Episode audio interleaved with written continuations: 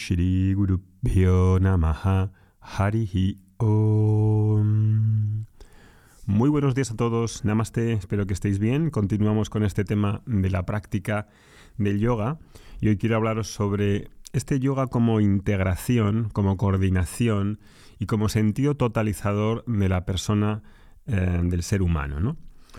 Voy a poneros un ejemplo que creo que va a ser muy visual.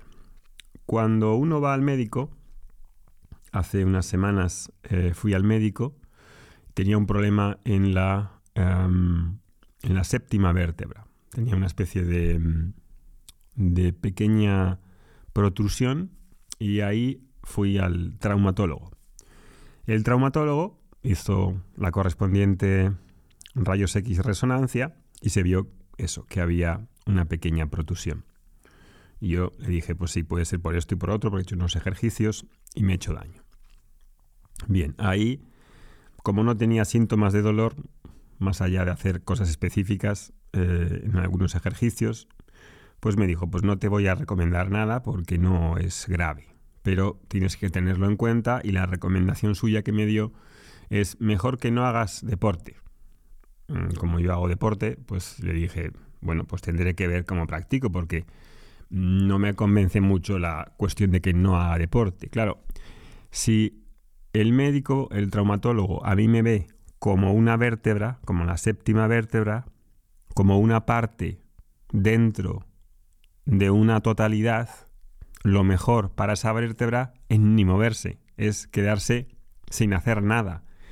Lo cual, pues como vértebra, pues está muy bien. Pero yo, Oscar, como ser humano, como la persona que le gusta hacer deporte y yoga, yogasana, pues no me viene bien.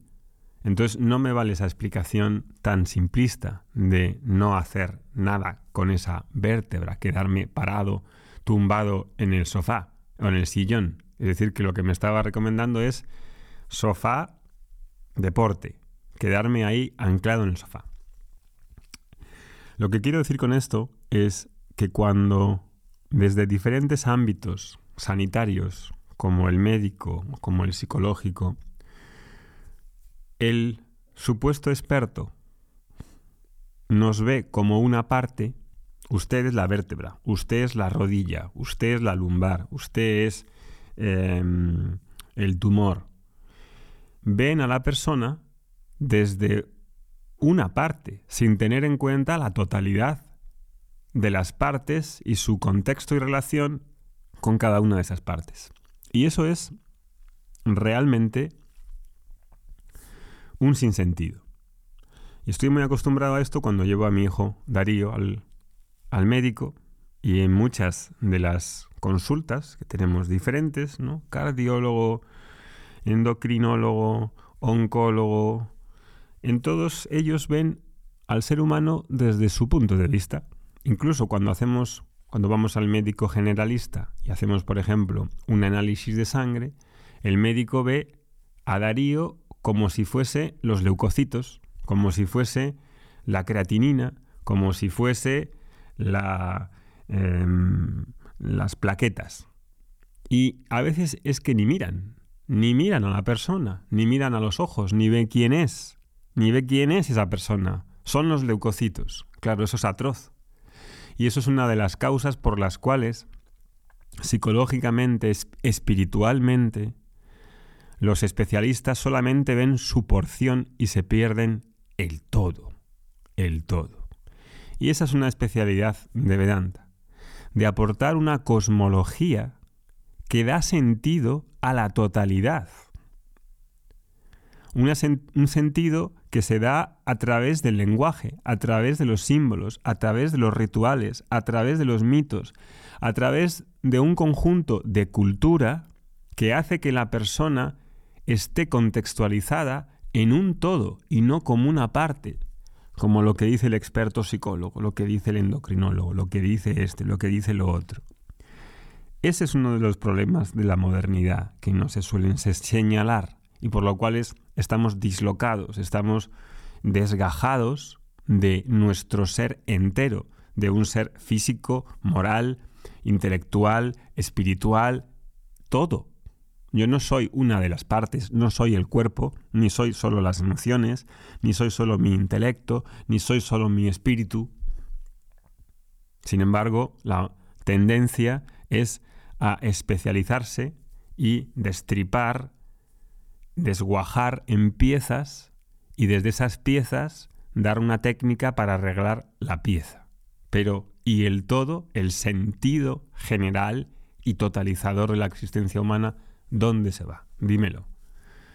Esa, probablemente con esta mm, ilustración de ir al médico te haya sentido tú también así muchas veces. Y por eso es tan necesario la cultura en un sentido totalizador que se atreva a dar ese sentido a la existencia y a la vida humana.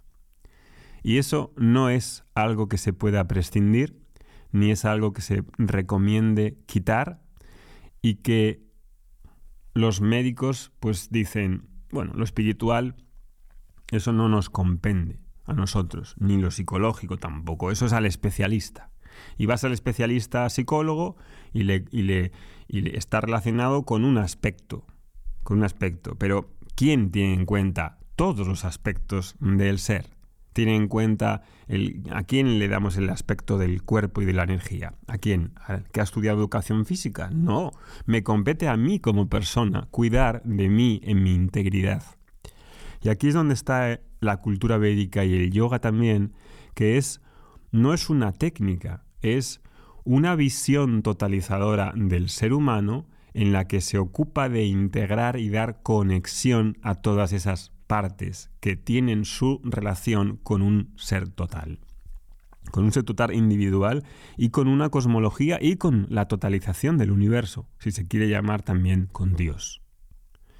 Eso se nos pasa, se nos olvida, y ahí es donde cuando no se tiene en cuenta esa conexión, esa integración, coordinación de todos esos aspectos, es cuando surgen numerosas enfermedades, numerosos problemas patológicos de una negación de esa conexión totalizadora. Espero que lo hayáis un poco visto, esa, en resumen tan tan sintético ¿no? de podcast. Y entonces yoga, como decía la otra vez, tiene que ver con yukta, con ese participio pasivo de integrar a la personalidad, integrarla en todas sus partes. Y por eso yoga empieza desde el cuerpo físico.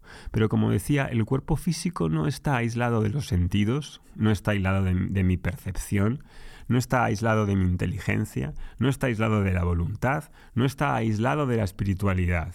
Hay una integración que empieza en una primera clase desde la punta de los pies. Pero es que la punta de los pies como parte tiene sentido en un contexto en el que esa punta de los pies, los pies, las piernas, las caderas, que son el, la base, digamos, más terráquea del cuerpo, se enraiza y tiene una estabilidad que transmite hacia arriba, hacia el cuerpo.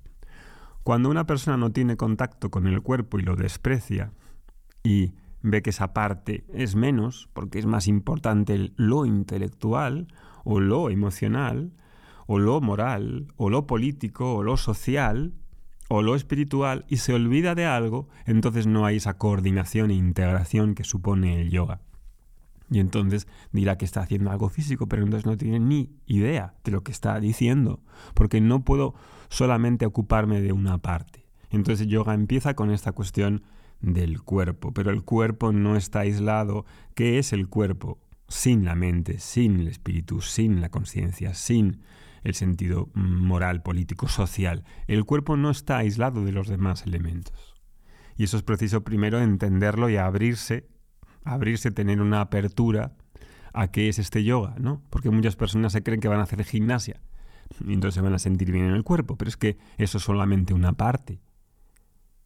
Solamente es una parte. Entonces necesito integrar, coordinar es uno de los buenos significados de esa palabra yoga. Y entonces a partir del día 6 de febrero comenzamos este perciclo de 40 días que da para ver muchas de estas cosas en un aspecto muy pragmático y que tienen que ver primero con levantarse por la mañana tempranito, con la alba, con ese momento tan especial que hay a lo largo del día en la que hay más soledad, más serenidad, en la que hay un sosiego para estar con uno mismo y ir hacia adentro, y ahí juntos, los 40 días, los que queráis, los que sentís que queréis este rito para crecer, rito de compromiso y de cuidado de ti mismo, de gran cuidado de uno mismo, porque no solamente es hacer unos ejercicios, que no lo son en todo caso, sino es el hecho de todo lo que se pone en movimiento, el hecho de levantarte, de comprometerte, de tener un tiempo contigo, el hecho de hacerlo diario. No solamente hago una clase de hoy, una clase de yoga y me olvido. No, es todos los días, durante 40 días, sábados y domingos incluidos. Eso es un gran compromiso con uno mismo. Eso es cuidarse uno mismo. Eso es quererse uno mismo. Y quien piense, oh, tiene que ser así, no mejor, ¿qué más da? Hacer, hacerlo, no sé, más light. Claro, el compromiso no es mayor. Cuando hablamos de karma yoga, cuando hablamos de karma kanda, estamos hablando que hay un esfuerzo, que hay una manera de responsabilizarse de sí mismo, que hay una manera en la que uno decide ser adulto y salir de los confines de la mente infantil. Y la mente infantil ya sabemos cómo es, es que tiene fantasías, que pone pegas a todos, que no quiere responsabilizarse de sí mismo. Y entonces ese ritual de cuidado de uno mismo, que implica el yoga, de amor a uno mismo, es el comienzo de esa práctica de yoga que ahora también ponemos a vuestra disposición para las personas que quieran experimentar y vivir el yoga en su integridad, como ese concepto de coordinación, integración y sentido de totalización de la vida. Abajo dejamos el link. Nos vemos pronto. Hariom Tatsat.